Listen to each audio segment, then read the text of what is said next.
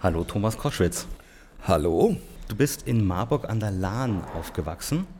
Was sind deine ersten Erinnerungen an das Radio in deiner Kindheit, in deiner Jugend? Was hast du gehört? Äh, mit meiner Mutter zusammen. Äh, es gab keinen Fernseher in dem äh, relativ armen Haushalt. Meine Mutter und ich sind in Marburg in der Friedrichstraße groß geworden. Also ich da vor allen Dingen, sie war es schon. Und ähm, wir haben gemeinsam zwei Dinge gehört, nämlich freitags Funk für Fans mit Manfred Sechsauer, habe ich geliebt. Manche Sachen habe ich nicht verstanden, aber äh, ich habe es geliebt, weil das Satire war, die, die ging über meinen Kopf. Und donnerstags, und den Typen habe ich erst recht geliebt und äh, später ja auch wirklich zum Freund bekommen, auch meinen späteren Chef, Hans Werres, äh, 1930 im ersten mit der Schlagerbörse. Und daran erinnere ich mich, weil es ging wie folgt, was man heute auch machen würde, nämlich es gab Salzstangen, äh, irgendein Getränk, die Füße wurden hochgelegt und man hörte Radio. Weil das Fernsehen war noch nicht so präsent. Fernsehen gab es bei uns im Haushalt nicht, also deswegen wurde richtig eingeschaltet. Also das, was man als Radiomacher ja bis heute erträumt, aber was natürlich lange nicht mehr passiert, dass jemand wirklich sagt, so ich schalte gezielt um 19 Uhr, das musst du dir auch mal vorstellen, 19.30 Uhr pünktlich ein, weil was war vorher? Zwölf Minuten Nachrichten, irgendwelche Auslandskorrespondenten, ein Kommentar, also schwerste Politik. Und dann plötzlich, was heute kein Radiomacher mehr machen würde, pünktlich 19.30 Uhr wurde es unterhaltsam bis 20.30 Uhr, dann ging es ernst weiter. Das waren aber auch die einzelnen Inseln quasi dieser Unterhaltung, oder? Das war noch nicht so rund um die Uhr präsent. Nee, ja. Unterhaltung war auch vor allen Dingen damals äh, unter aller Kanone. Also wer sich getraut hat, Unterhaltung zu machen, galt als Verpackungskünstler, nicht als inhaltsgetrieben ähm, und war in der Hierarchie des Hauses äh, eigentlich deutlich unter Wert nach dem Motto, ja, die Unterhalter. Und das endete dann aber darin, dass sie irgendwann mal merken, au scheiße, die sind ja so erfolgreich, muss man vielleicht ernst nehmen, aber am Anfang war das eine kleine Unterhaltungsabteilung und die wurde belächelt, weil die Politiker waren die Großen und die Feuilletonisten und das Hörspiel, aber doch nicht wir. Aber bevor du zum HR kamst, hast du auch schon was mit Radio gemacht. Du hast einen Mittelwellen-Piratensender betrieben. Ja, und ich, äh, genau, ich habe ein, okay, du kennst dich aus. Ich habe in der Tat mit meinem Klassenkameraden Dietrich Ort, äh, der in einem Internat lebte, äh, mit dem zusammen und noch einem, einem Englischstudenten, der uns ein bisschen die englische Sprache eigentlich näher bringen sollte, tatsächlich äh, Radio gemacht. Und das ging so, dieser Dietrich im Internat hat pünktlich in der Nacht von Samstag auf Sonntag äh, den Mittelwellensender angeworfen, also eine lange Antenne über einen Baum geschmissen. Aus dem Mittelwellenradio hat er das gebaut. Und äh, dann hatte jeder von uns, also sowohl der Englischstudent als auch Dietrich, als auch ich, hatten jeweils eine Kassette abgegeben mit einer Show. Die hatten wir zu Hause mit ganz schlechtem Equipment aufgenommen. Und ähm, ich hatte außerdem so kleine Kurzstücke Oberhessische Presse vorgelesen. Das waren unsere Nachrichten und das war's. Und das haben wir dann von 0 Uhr bis 3 Uhr immer in der Nacht von Samstag auf Sonntag gemacht. Hattet ihr Hörer? Ja, und zwar in England hatten wir eine, durch diesen Englischstudenten eine sogenannte PO-Box und die haben wir angegeben. Wir haben auch so getan, als wären wir eigentlich ein englischer Sender und hatten nur ein bisschen deutsches Programm so ungefähr. und das ging gut. Gott sei Dank hat uns von der Post keiner erwischt. 1975 ging es dann für dich zum offiziellen Radio. Ähm, du warst damals der jüngste Nachrichtensprecher im Hessischen Rundfunk. Wie kam es dazu? Ähm, mit einer Vorgeschichte. Ich wollte, wie gesagt, immer ins Radio und mich hatten, äh, deswegen auch diese Piratengeschichte mit meinem Freund Dietrich, ähm, mich hatten die Piratenschiffe rund um England sehr fasziniert, die es in den 60ern gab, Radio North International und Radio Caroline und wie die alle hießen. Und ähm, das im Kopf habend, dachte ich, okay, du musst beim HR irgendwie ankommen und dachte mir, was ist denn das Leichteste? Weil ich natürlich den Unterhaltern zuhörte, also Veres und dann später auch Werner Reinke und dachte, naja, die sind so gut, das schaffst du nicht. Aber was du vielleicht hinkriegst, ist Nachrichten lesen. Und deswegen habe ich mich als Nachrichtensprecher äh, beworben, wurde natürlich nicht genommen erstmal. Ähm, was aber passierte, war, dass ein Jugendredakteur anrief und sagte, sag mal, du wohnst da in Marburg, hast du nicht Lust als Korrespondent, sozusagen als Schülerkorrespondent von Marburg nach Frankfurt zu berichten? Ja, ist ja ein Anfang. Und dann habe ich einen Beitrag gemacht, der allerdings ähm, schon von der Planung her statt irgendwie drei Minuten, was schön gewesen wäre, irgendwie 15 Minuten lang war. und deswegen wurde ich umgeleitet, um die Geschichte sehr abzukürzen, in die Gesellschaft und modernes Leben Abteilung. Die gab es wirklich, Gesmod Lab abgekürzt. Und da durfte ich einen Beitrag über die Marburger Blindenstudienanstalt machen. Und mit diesem Beitrag, weil ich den auch selber gesprochen hatte, wurde ich dann wieder vorstellig und sagte, so, jetzt möchte ich, jetzt habe ich ja hier im Sender auch gesprochen, HR2, gut, hat kein Mensch gehört wahrscheinlich damals, aber egal, es gab Honorar, also jetzt könnte ich ja auch sprechen. Und dann kamen wieder nur alle möglichen Schreiben äh, nach dem Motto, ja, freuen uns wahnsinnig, aber leider im Moment keine Stelle frei und so. Und dann eines Tages meldete sich aber der Chefsprecher des Hessischen Rundfunks. Damals war das noch so aufgeteilt, dass die Nachrichten nicht von demjenigen auch gesprochen wurden, der sie geschrieben hat, sondern es gab extra Sprecher, also Interpreten der Nachrichten. Die mussten Hochdeutsch können natürlich und, und äh, sehr genau sprechen können.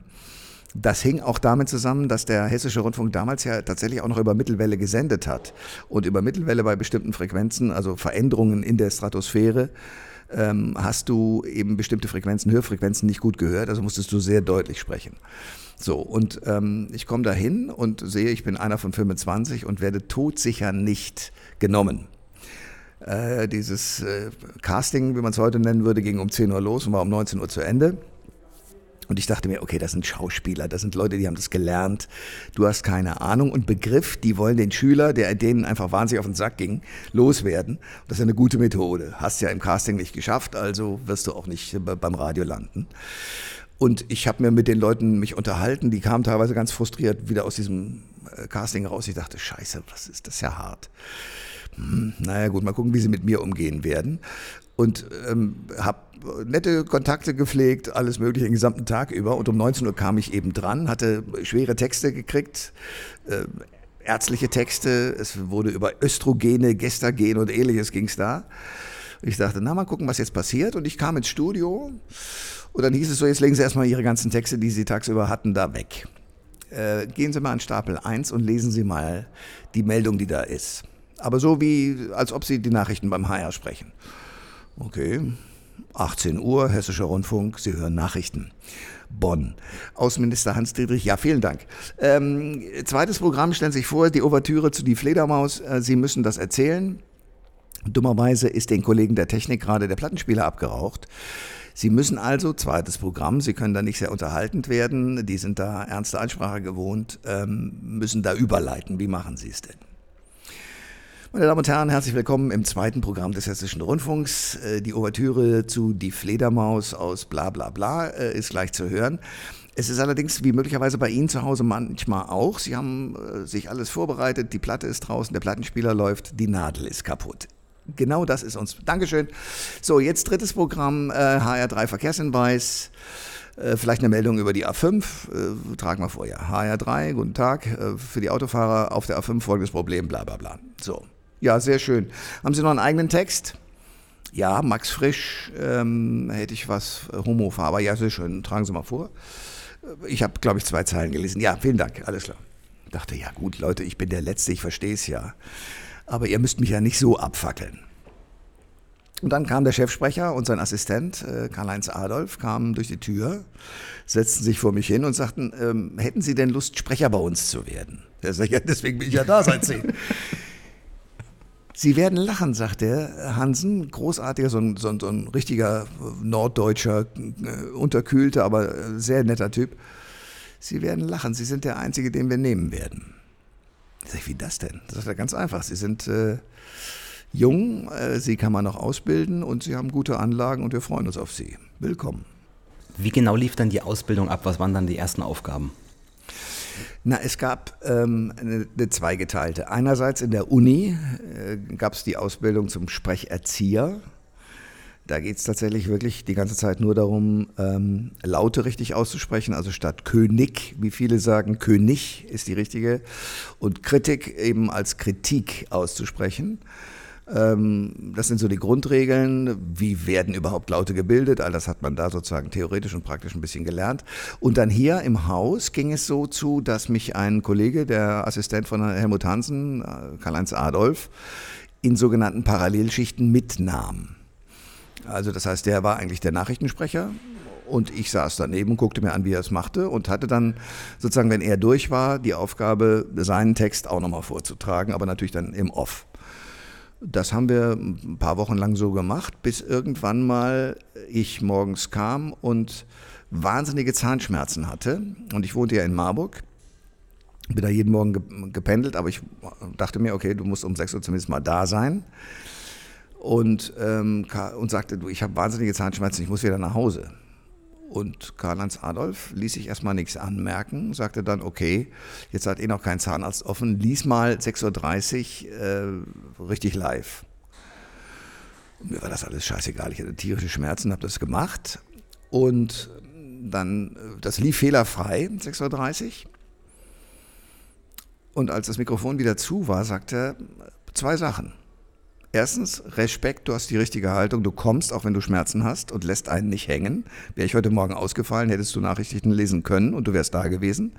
Zweitens, fahr jetzt nach Hause. Drittens, es scheint offenbar gut zu sein, dass wenn du dich nicht auf dich selber konzentrierst, weil du Schmerzen hast, sondern auf den Text, kommst du live durch alles.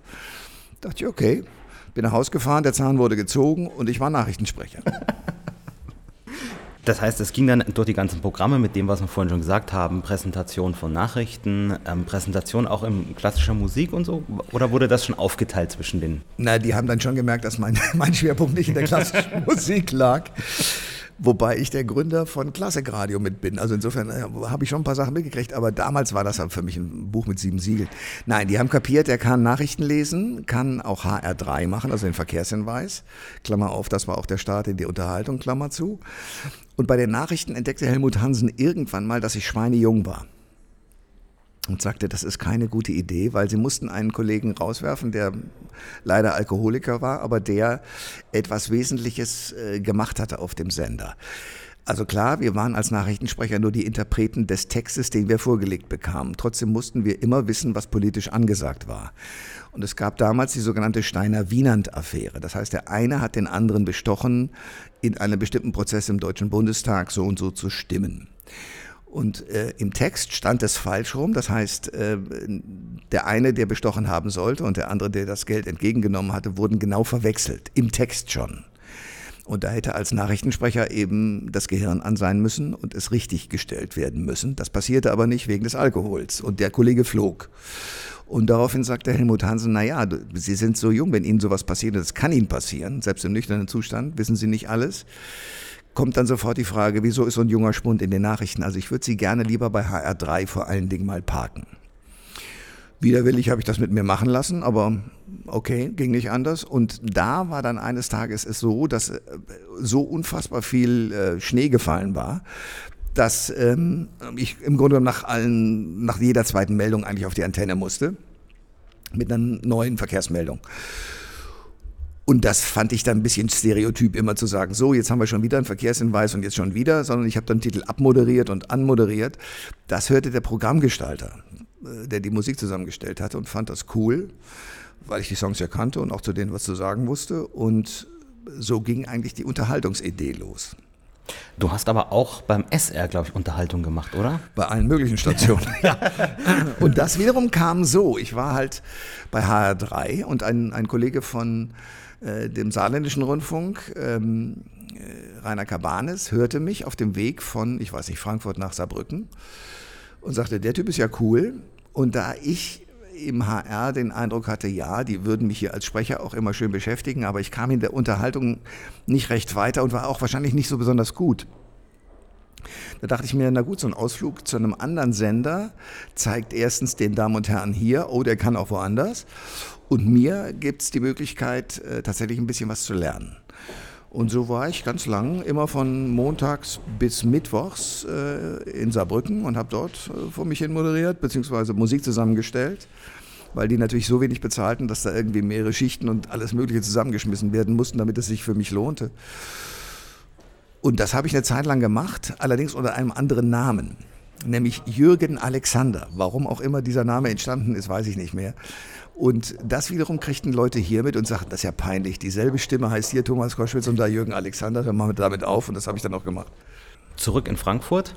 Das HR3 in den 70er Jahren, das war ja jetzt noch kein echtes Pop Radio, sondern wie du schon sagtest, Verkehrsmeldungen und Musik dazwischen. Ist es dadurch, dass du jetzt da zum Beispiel angefangen hast, einfach so zu Titel anzumoderieren und so, hat es vielleicht was bewirkt, dass sich das Programm verändert hat? Nee, das war nicht der Grund, sondern äh, der Auslöser war ein ganz anderer. Es wurde also man muss vielleicht die Geschichte anders anfangen. Diese ganzen äh, Popwellen, also Bayern 3, auch aus SWF 3 damals noch und, und HR 3, sind entstanden, weil man ein sogenanntes Ausländerprogramm vorhalten musste als öffentlich-rechtliche Station. Das heißt, es war eine Reihe von Frequenzen, die angeschaltet wurden, ich glaube um 18 Uhr, ausgeschaltet wurden um 21 Uhr. Den Rest machten die nix. Und äh, zwischen 18 und 21 Uhr gab es Programm für griechische Mitarbeiter und italienische Mitarbeiter, also Gastarbeiter hieß das damals richtig. Und ähm, irgendwann hat man gesagt, sag mal, das ist ja eine Verschwendung von diesen Frequenzen, die könnten wir doch eigentlich nutzen und wir könnten sie nutzen, äh, vor allen Dingen für die Autobahnen, weil man gemerkt hat, also es gibt immer mehr Unfälle und Dinge, die sozusagen zu Staus führen. Da könnten wir doch, damals gab es keine Apps und diesen ganzen äh, technischen Kram gar nicht. Wir könnten doch als Welle sozusagen frühzeitig warnen, Umleitungsempfehlungen geben und so weiter. Und so ist dieser Service entstanden. Das wiederum machten eine ganze Reihe von Kollegen sehr erfolgreich und es lief sozusagen vor sich hin. Aber es wurde nicht systematisch als Welle ausgewiesen. Und dann hat man irgendwann kapiert, wir müssen und können mit diesen Wellen mehr anstellen. Und das war so ein Wandel. Äh, ich habe ja vorhin gesagt, die Unterhaltung galt im Hessischen Rundfunk früher gar nichts. Ähm, das änderte sich mit dieser, äh, ja, mit diesen Verkehrswellen.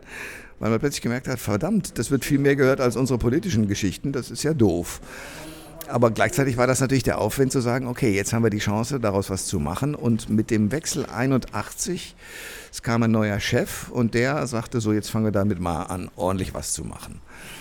Und äh, wir hatten natürlich kein Geld dafür, diese Frequenzen waren halt da und dann hat man gesagt, okay, wir versuchen mal mit ein paar Leuten, die sozusagen autark sind, also die alles können, nämlich sowohl Musik zusammenstellen, als auch reden, als auch redaktionell vielleicht Leute einladen, mit denen versuchen wir das mal am Anfang.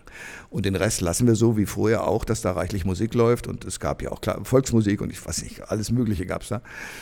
Und ähm, die vier Leute waren eben Werner Reinke, Martin Hecht, äh, Bernd Schröder und ich. Ich war der Jüngste da im Boot, durfte plötzlich Musik zusammenstellen, große Freude. Und ähm, so ging das los und wir haben gar nicht begriffen, eigentlich in diesen, das war ja 81 bis, bis also ich war bis 94 da. Wir haben nicht in der Zeit begriffen, was wir da eigentlich gerissen haben, weil wir gedacht haben, naja, wir sind da, laufen eigentlich unter ferner Liefen. Und da entstanden dann auch so bekannte Sendungen wie Pop und Weg oder die Mittagsdiskothek. Genau. genau. Also die Mittagsdiskothek gab es vorher schon. Die war damals eine 50-Minuten-Sendung, das kann man sich gar nicht mehr vorstellen heute.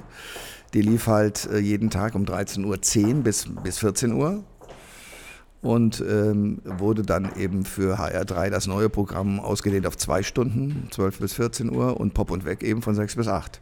Wie hat sich HR3 dann in den 80er Jahren verändert? Sehr. Also weil wir plötzlich natürlich anfingen, äh, gerade so Leute wie Reinkehecht und ich, ähm, im Gegensatz zu den Musikprogrammgestaltern vorher, auf ähm, Hits zu achten. Also wir haben einfach uns überlegt, was, was kann man in einer einkanaligen Kommunikation wie der, die wir da hatten bei HR3 bewirken, dass die Hörer sofort sagen, oh, das ist ja cool. Ja, spielst du mal die Hits rauf und runter, aber natürlich auch andere Musik. Also wir waren, was die Musikauswahl angeht, deutlich äh, freier und, und, und weiter gefasst als heute. Äh, das hat heute einen besonderen Grund, aber damals war sozusagen die Radiomessung äh, nebensächlich und private Radios gab es auch nicht, die man als Vergleich hätte haben können. Also hat man gesagt, lass die mal machen. Wenn das funktioniert, ist ja gut. Irgendeiner wird mal auf die Quoten geguckt haben, festgestellt haben, wow, die räumen ja ordentlich ab und damit war es gut. Also wir wurden damit nie behelligt. Und dann haben wir Mitte der 80er angefangen, die Disco-Partys nicht nur privat irgendwie in Festzelten zu machen, sondern eben auch zu senden. Und da kamen so unfassbar viele Menschen, dass uns schon klar war, okay, die Welle wird gehört. Wie ist denn das Musikprogramm zustande gekommen? Wie hat man ausgewählt, was nehmen wir rein? Ich kann es nur für mich sagen. Ich fand ein paar Interpreten sehr gut. Phil Collins ist bekanntermaßen einer derer, die ich äh, einfach verschlungen habe. Toto, ähm, The Cars, äh, die ganzen Mädels, Whitney Houston, wie sie alle hießen. Ähm, und die Musikauswahl ging so, dass ich ähm, immer mit einem gewissen Schwung in die Sendung wollte und dann so eine Mischung fand zwischen ganz neu habe ich gerade ausgepackt und eben äh, Sachen, die man schon kannte. Und du musst dir vorstellen, das, was wir heute als, sagen wir mal, oh, die coolen 80er begreifen im Jahre 2020, war äh, damals in den 80ern ja die 60er. Motown rauf und runter, ähm, die 50er, Elvis Presley und so weiter, das waren unsere Oldies. Und die haben wir dann da reingemischt nach dem Motto, das kennen wir ja alle noch, aber jetzt kommt was Neues, so ungefähr. Und eben viele 80er, aha beispielsweise, waren eben damals für uns niegelnagelneu. Zum Beispiel die Frühsendung Pop und Weg. Schauen wir mal abseits der Musik. Was habt ihr da alles gemacht? Gab es da auch größere Infoblöcke? Oder war das primär Unterhaltung? Ja, das war äh, weit entfernt vom Infoblock. du musst dir Folgendes vorstellen. Wir hatten da natürlich die Nachrichten, das war immer der erste Teil sozusagen. Ähm, die Moderatoren, also äh, unterschiedliche Herangehensweisen. Werner war der reine Witzeerzähler was er auch brillant kann und konnte. Und deswegen, äh, manchmal war ich bei ihm in der Sendung, habe Tränen gelacht und das war natürlich wunderbar, weil ich äh, nicht mehr die Sendung halten konnte und wir nur Scheiß zusammengebaut haben. Ähm, ich habe gedacht schon damals, und das hat sich ja bis heute eigentlich durchgezogen, und möglicherweise liegt es auch an den Anfängen mit diesem Feature über die Blindenstudienanstalt, ich wollte immer was Ernsteres auch haben. Und bei mir gab es schon immer mal wieder auch Informationen zwischendrin, indem ich aus irgendwelchen Agenturen mir irgendwas zusammengesucht habe, ähm, aber eben auch Witze erzählt habe oder auf Reinke reagiert habe nach dem Motto, der hat heute Mittag und das, das geht ja gar nicht. Und dann habe ich einen da drauf gesetzt. So ging das hin und her. Aber das war immer ja die freundschaftliche Unterhaltung. Und wenn du fragst, was hat sich denn vor allen Dingen verändert? Also ich glaube, dass ähm, dieses völlig angstfreie Radio äh, in der Zeit und sagen wir mal, die charakterliche Haltung von Werner sehr äh, dieses Programm beeinflusst haben, weil Werner ist eine äh, ehrliche Haut immer gewesen ähm, und mit seiner Stimme natürlich auch immer herausragend, für alle immer sofort erkennbar. Und wenn der sagte auf dem Sender, wir machen das und das, dann konntest du aber auch alles drauf äh, geben, dass das auch so passierte. Und ähm, äh, das guckten wir uns, vor allen Dingen ich natürlich als der deutlich Jüngere damals, äh, ab und wir waren eben in diesem selben charakterlichen Fach unterwegs. Und diese Welle hat deswegen auch so viele Fans damals gehabt, weil sie wussten, das ist so eine Familie da. Äh, und wir sind Teile davon. Ich glaube, das war etwas im Gegensatz zum Beispiel zu dem kühl geplanten, aber gigantisch genialen Programm von SWF 3, wo es richtig um Formatierung ging. Peter Stockinger hat da ähm, ganz klare Infoblöcke getrennt und es gab genau einen, der lustig sein durfte, nämlich Elmar Hörig. Alle anderen hatten gefälligst ordentliche Berichte zu machen. Diese Trennung gab es bei uns eben nicht, aus Geldmangel und äh, aus anderen Gründen vielleicht auch, keine Ahnung, auch weil es anders geplant war.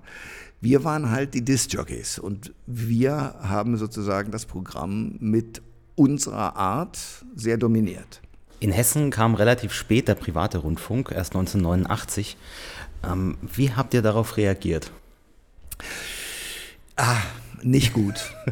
Aus heutiger Sicht nicht gut. Ich, hab, ich war neugierig, also ich war sogar als einer der wenigen äh, vor Gründung äh, des Senders drüben. Ich kann auch heute sagen, dass Herr Hilmuth äh, damals versucht hat, mich abzuwerben und mich dort zum Morgenmoderator zu machen. Und ich war mir nicht sicher, ob ich einer privaten Klitsche, von der ich glaubte, sie würde drei Minuten überstehen und nicht länger, ob ich der trauen könnte, äh, weil es mir auch bei, bei HR3 ja wunderbar ging. Ähm, aus heutiger Sicht haben wir dazu arrogant reagiert, und zwar die gesamte ARD eigentlich, weil wir alle geglaubt haben, äh, so wie wir Radio machen, ähm, wird das ewig Fans behalten.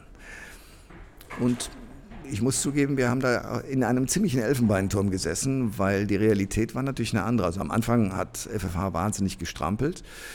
Ähm, sie haben geschickterweise sehr viele Ideen, die man aus Amerika auch haben konnte, übernommen.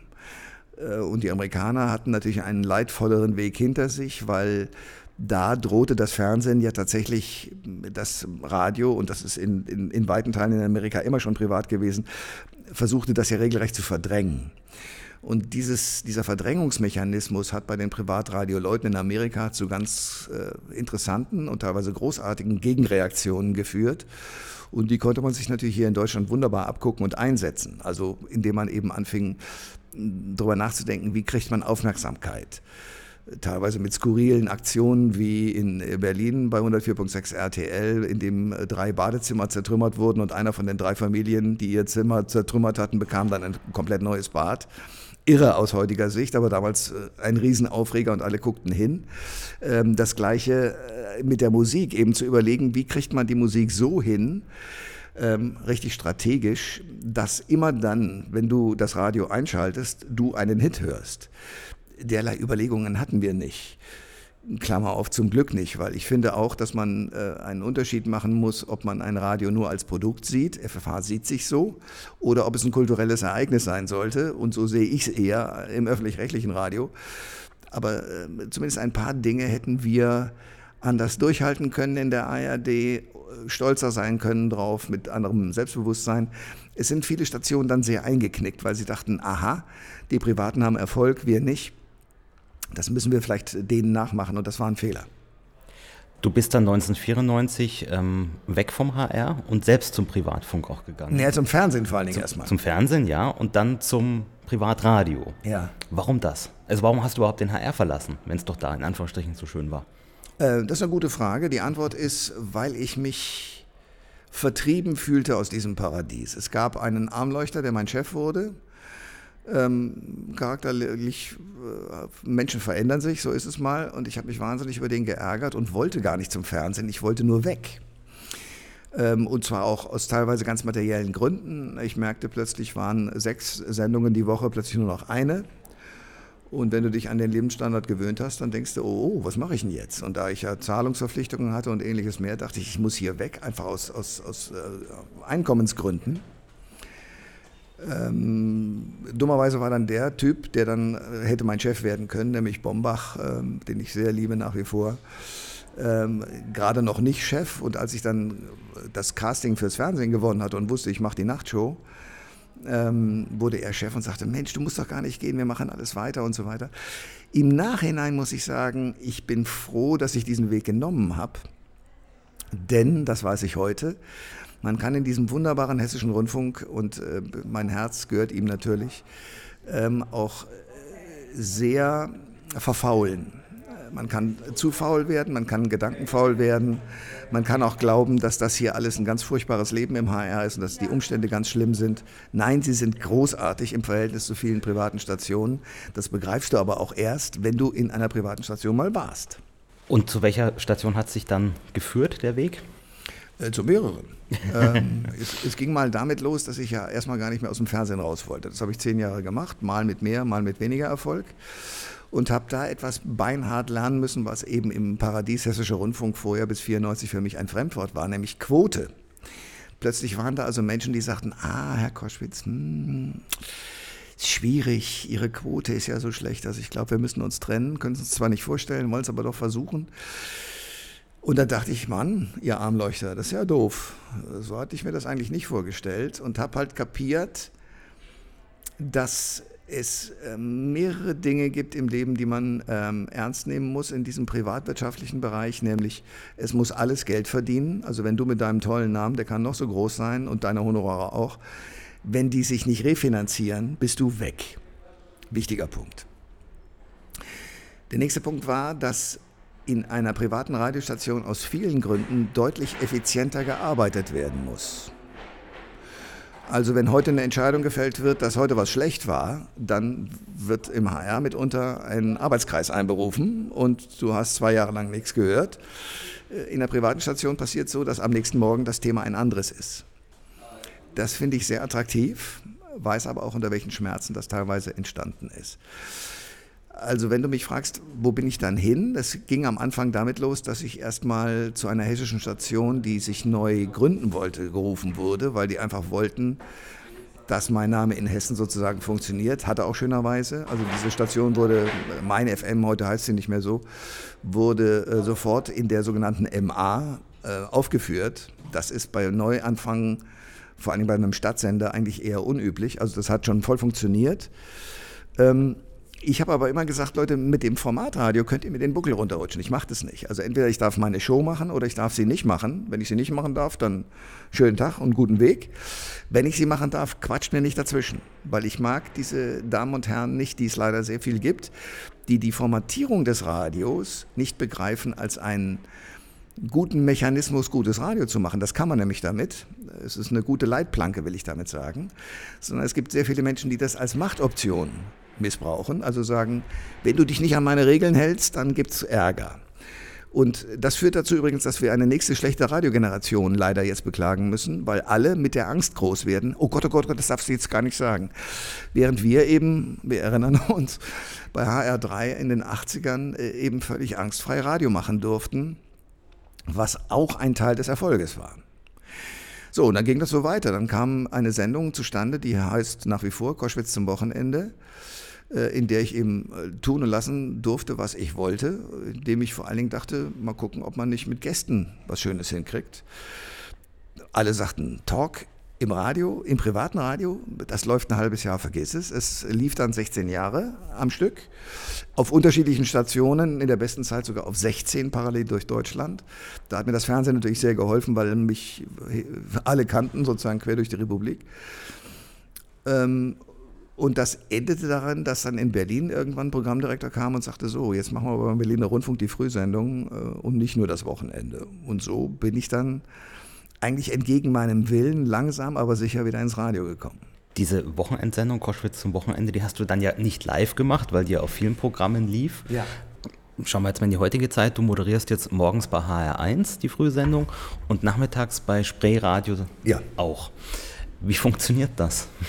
Äh, ganz einfach, so wie wir das beide jetzt hier gerade machen. Ich sitze vor einem Mikrofon und erzähle irgendwelchen Unsinn und der wird ausgestrahlt. Ja, ähm, aber du fährst jetzt nicht nach Berlin. Nein, sondern dank der Technik geht das natürlich so, dass du das auf Rechnern äh, speicherst. So wie du es eben auch machst, nicht ganz so vornehm. Ich, das Pult fasziniert mich sehr, was du da hast. Und äh, dann wird es halt äh, rübergebeamt durch WeTransfer oder durch äh, FTP-Server dort in kleine Stückchen gehackt und der Clou funktioniert natürlich auch nur deshalb, ähm, weil eben eine Live-Mannschaft drumherum ist. Also ich habe da eine Wetterfrau, ich habe einen Verkehrsmann und den Nachrichtenkollegen. Das heißt, drei Leute sind tatsächlich live, ich nicht. Und ähm, weil meine Parts aber natürlich, wenn es Interviews sind oder so weiter, vorproduziert werden können, fällt das auch nicht auf. Ist das aber nicht ein ganz anderes Feeling, als wenn man die Sendung selbst live fährt? Absolut, absolut. Und ich würde es wahrscheinlich auch nicht machen, wenn die Freunde in Berlin nicht gesagt hätten, ach bleib doch, was sehr schön ist. Also es war gar nicht meine Idee, aber ähm, offenbar lief der Nachmittag so erfolgreich aus ihrer Sicht, dass sie gesagt haben, wenn du jetzt weg gehst, wäre doof. Also bleib doch. Und ich mache das nach wie vor gerne. Ich kenne die, ich besuche die auch in regelmäßigen Abständen in Berlin und ähm, freue mich, wenn ich die sehe. Also insofern ist das eine gute Verbindung. Aber ja, es ist ein völlig anderes Gefühl. Du bist ja jetzt wieder beim Hessischen Rundfunk. Ähm, wie kam es denn dazu, dass du an deine alte Wirkungsstätte zurückgekehrt bist? Äh, unter großen Schwierigkeiten und, und Schmerzen. Ich glaube, mein Manager und äh, mein Chef, äh, den wir auch gerade eben hier kurz gesehen haben, die haben, glaube ich, sechs Jahre lang zusammen gekungelt, wie sie das hinkriegen könnten, weil ich natürlich aus Berlin dort einmal angekommen und honigleckend nicht mehr weg wollte weil die Stadt bietet natürlich für jemanden wie mich, der Kontakte zu allen möglichen Leuten knüpft, ob in die Politik, ins Showgeschäft, äh, in den Sport, äh, besser geht's nicht. Ähm, und dann dachte ich auch, naja, du kannst ja jetzt, das ist ja so, als würdest du wieder bei Mutti einziehen, also äh, das geht doch schief. Dann kam aber eben diese Lösung zustande, eine völlig neue Frühsendung machen zu dürfen mit ähm, ganz neuen Konzepten und einer neuen Grundidee. Und da habe ich gedacht, jo, das ist wiederum reizvoll, das mache ich. Und dann habe ich mich halt überreden lassen, hierher zu kommen und ich bereue es keine Sekunde. Wenn du selbst das Radio heute einschaltest, einerseits schaltest du es ein, Fragezeichen, andererseits, was hörst du dann? Äh, wenn ich es einschalte, höre ich vorzugsweise Info sowohl HR Inforadio als auch äh, in Berlin Inforadio, weil ich mir so viel Musik schon vorgespielt habe im Laufe des Tages und hören musste teilweise, aber teilweise auch hören wollte, dass ich denke, nee, jetzt will ich nur noch Info und nur noch Wort. Heutigen Radiomachern, was würdest du ihnen raten? Was würde ich ihnen raten? Ich glaube, ich würde zunächst mal gucken oder ich würde zunächst mal eine Frage stellen, warum läuft YouTube mit so vielen jungen Leuten so erfolgreich dort und warum sind die da alle und nicht mehr beim Radio? Und wenn man sich die Antwort in Ruhe genügend analysiert hat, würde ich versuchen, genau das Gleiche im Radio zu machen. Nämlich, bei YouTube funktioniert ja sehr viel sehr unorthodox und sehr ungeplant. Und ich glaube, das ist genau das Geheimnis von, von jungem Radio. Das alte Radio funktioniert ja, also HR1, wir haben unfassbar viele Hörer und das funktioniert wunderbar, weil diese Generation, meine Generation und die etwas Jüngeren einfach noch gewohnt sind, Radio zu hören und das toll zu finden.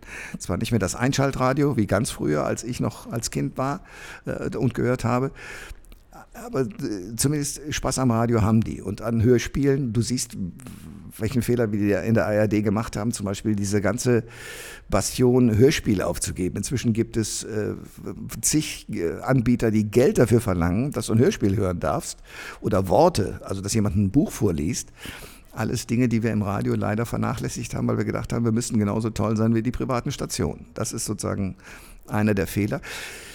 Ich würde gucken, als Privatradiomacher machen die im Moment alles richtig. Man braucht ein Konzept, man braucht ein Format und wenn das funktioniert, ist es wie ein Produkt. Und dann gilt die tibetanische Gebetsmühle, möglichst häufig sagen, wer man ist und was man macht und dann glauben es alle. Wer ein anderes Radio will, und das würde ich bevorzugen, sollte tatsächlich gucken, wie kriegt man junge Leute wieder dazu, den Spaß zu entwickeln, angstfrei sich selbst erstmal auszuprobieren. Weil eins darf man ja nicht vergessen, meine erste Sendung war eine Katastrophe. Heute müssen aber alle, die im Radio erscheinen, gerade in den privaten, schon funktionieren äh, wie eine Eins. Das tun sie auch, weil sie natürlich den Text vorgeschrieben kriegen oder sich selbst geschrieben haben und sehr perfekt und kurz damit sind. Und wenn sie gut klingen, funktioniert es ja auch. Aber es ist natürlich nicht das Radio, wo du mal das Formulieren lernst, wo du den Spaß am Fabulieren äh, lernst, ähm, eine Reportage draußen irgendwie auf dem Rasen mit zwei Leuten nur. Was erzählst du den Menschen? Also dieses Beschreiben von Dingen. Ähm, das Vorspielen auch von Musik, die nicht jeden Tag im Radio läuft. Ähm, auch das alles würde ich ausprobieren. Zum Preis, ich gebe das zu, einer möglichst am Anfang niedrigeren Quote, aber mit der Hoffnung, dass daraus ein Pflänzchen entsteht, wo Leute sagen, wow, das würde ich aber gerne haben. Denn, machen wir uns eins nichts vor, die ganzen Facebooks und anderen Plattformen, die es jetzt gibt, haben mal ganz klitzeklein angefangen und waren angstfrei. Die Piratenstationen rund um England in den 60ern haben klitzeklein angefangen und waren angstfrei und haben es einfach gemacht. Und das hat immer junge Leute begeistert. Also weil es authentisch war, weil es angstfrei war, weil es dreist war, weil es ein neuer Weg war. Und das würde ich Radiomachern dringend empfehlen. Thomas Koschwitz, herzlichen Dank für das Gespräch. Sehr gerne.